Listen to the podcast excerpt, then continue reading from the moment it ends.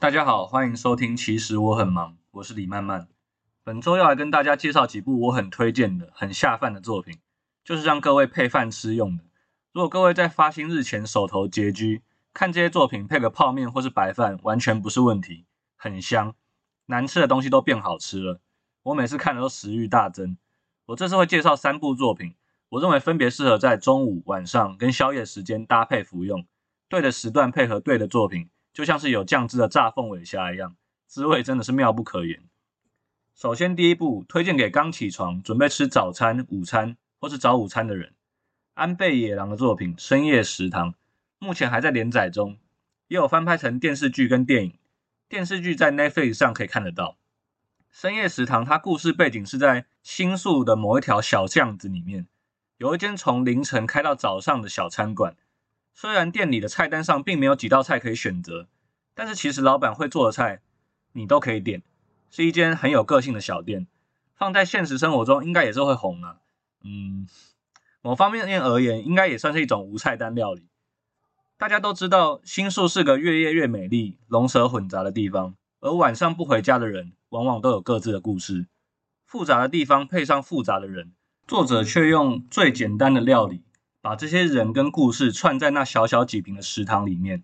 本剧中你不会看到什么复杂的料理，清一色都是家常菜，比如说茶泡饭、日式炸鸡、马铃薯沙拉、马铃薯炖肉、煎饺、剪成章鱼形状的香肠等等。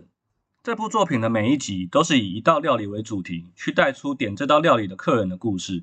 单纯的料理跟复杂的客人，我觉得确实为这部作品带来有趣的对比与深度。这边我要说一下，我十分推荐电视剧版本的《深夜食堂》，它的下饭度我觉得远超过漫画原著。在这里跟各位分享我印象比较深刻的一些片段。有一集的客人是早上打工送报纸的穷学生，他会带一袋吐司来请老板做成鸡蛋沙拉三明治，就是我们在 Seven 也买得到的那种，来当自己的早餐或是午餐。有一天他在食堂遇到了一位女生，然后跟那位女生分享了他的三明治。那个女客人是一个还没有什么名气的演员，他们之后三不五时就会在食堂相遇，也渐渐对彼此产生好感。女生后来向那位穷学生告白，但当时女生已经是小有名气的演员了，而穷学生还只是穷学生。他觉得自己跟那位女生是两个世界的人，所以他拒绝了对方。最后，女生跟大公司的老板在一起，准备步入婚姻。他们在食堂分享了最后一块鸡蛋沙拉三明治，告别了彼此的故事。男生后来边喝醉边跟食堂老板说，最后还是有钱人赢了。老板跟这个大学生说，其实那个女生一直在等他，只是怎么等也等不到。最后还是给积极追求的大老板一次机会。老板下面说的台词，我觉得很有味道，分享给各位。他有跟你好好的道别了，被这样的女孩子喜欢过，你应该感到骄傲。她是真的喜欢过你的人，别把她看得这么不堪。这一集真的让我印象深刻。我在想要怎么介绍这部作品给各位的时候，脑中第一个浮现的就是这一集，而它也刚好契合我最近很喜欢的一句话：是错过，不是过错。深夜食堂呈现的是人生百态，这也是为什么我推荐各位早上或是中午配饭看的原因。因为我觉得晚上要消化剧中的情绪负担太大，万一看到哪一集自己产生强烈的共鸣，我看是连饭都吃不下去了。在这边推荐给各位的第一部作品就是《深夜食堂》。接下来晚餐时间，我要跟各位推荐的是久住昌之的作品《孤独的美食家》，它同样也有漫画跟电视剧，而跟深夜食堂一样，我诚挚推荐各位看电视剧版本。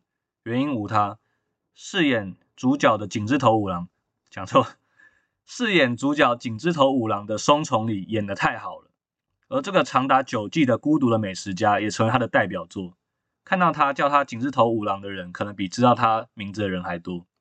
这部作品非常的单纯，就是在讲述一个名叫井之头五郎的商人，他在跑业务东奔西走的过程中，到处去吃好料的故事。这部作品有个特点，就是它里面提到的店家应该都是现实中真有其店，然后也蛮多人因此去朝圣。不过评价来说，好像褒贬不一，也不是一定都好吃。我甚至怀疑有一些店是不是有给钱业配，请作者或是节目组把自己的店安插在剧情里面。但是各位完全不用担心。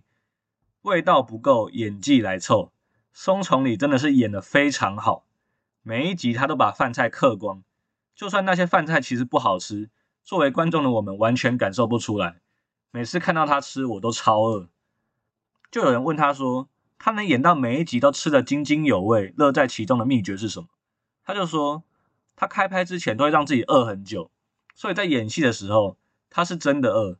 那些东西不管好不好吃，对他来说也都好吃了。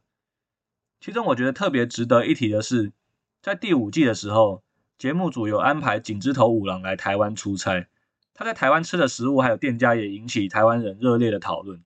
像他在宜兰吃了红糟排骨、三星葱炒腊肉、炒饭、蛤蜊汤、套 Q，然后空档还有吃三星葱饼，这样的选择基本上还 OK。但他隔天去大道城永乐市场那边吃鸡肉饭、干面、小菜跟下水汤。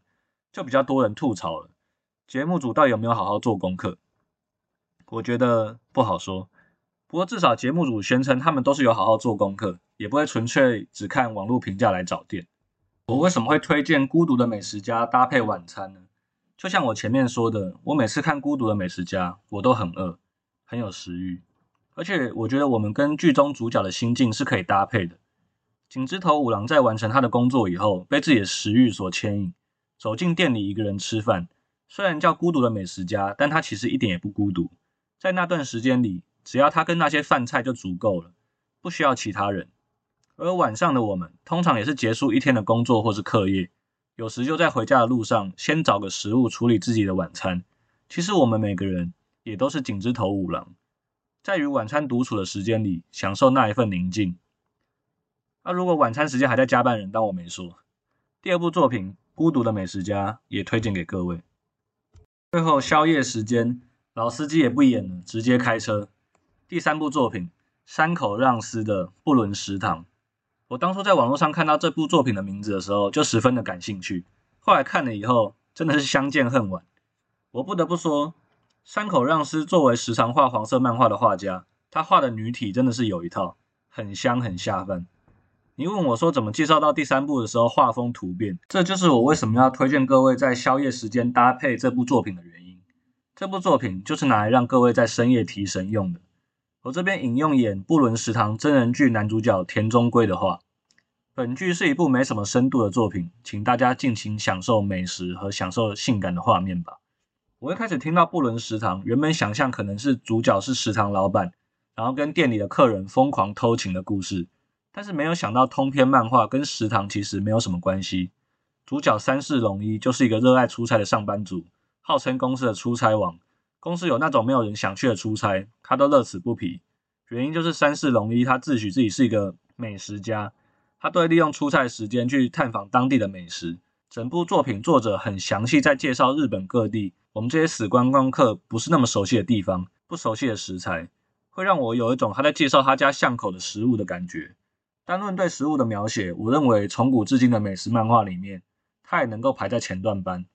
讲到这里，听起来都很正常，对不对？但是在这个世界伟大的力量作用下，三世龙一吃饭吃一吃，莫名其妙就会把同场一起吃饭的人也一起吃了，屡试不爽，没有例外。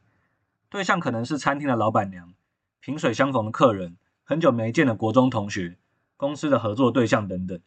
通常画面是这样。两个人很认真的在享受美食，然后主角看着认真在享受美食的女方，看着看着就天雷勾动地火。漫画的下一页就在床上了。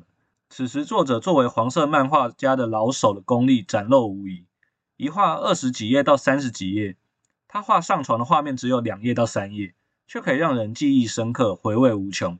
而且每次遇到的女角各有不同的风情，甚至隐隐会跟他所吃的在地美食互相呼应，让读者有一种。美食跟美人合为一体，主角的布伦只是因为在他眼里，美人跟美食已经分不清楚，非战之罪。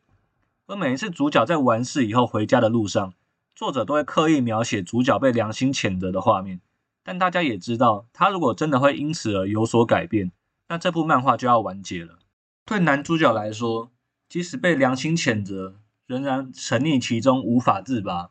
我想这就是布伦的精髓吧。第三部作品《布伦食堂》在这里推荐给各位。本期节目到这里告一个段落。各位如果有什么想法跟建议，都欢迎留言让我知道。下一期要讲什么，我目前还没有确定。不过很高几率跟各位介绍台湾近十年最伟大的名音杰哥不要。我们下次再见，拜拜。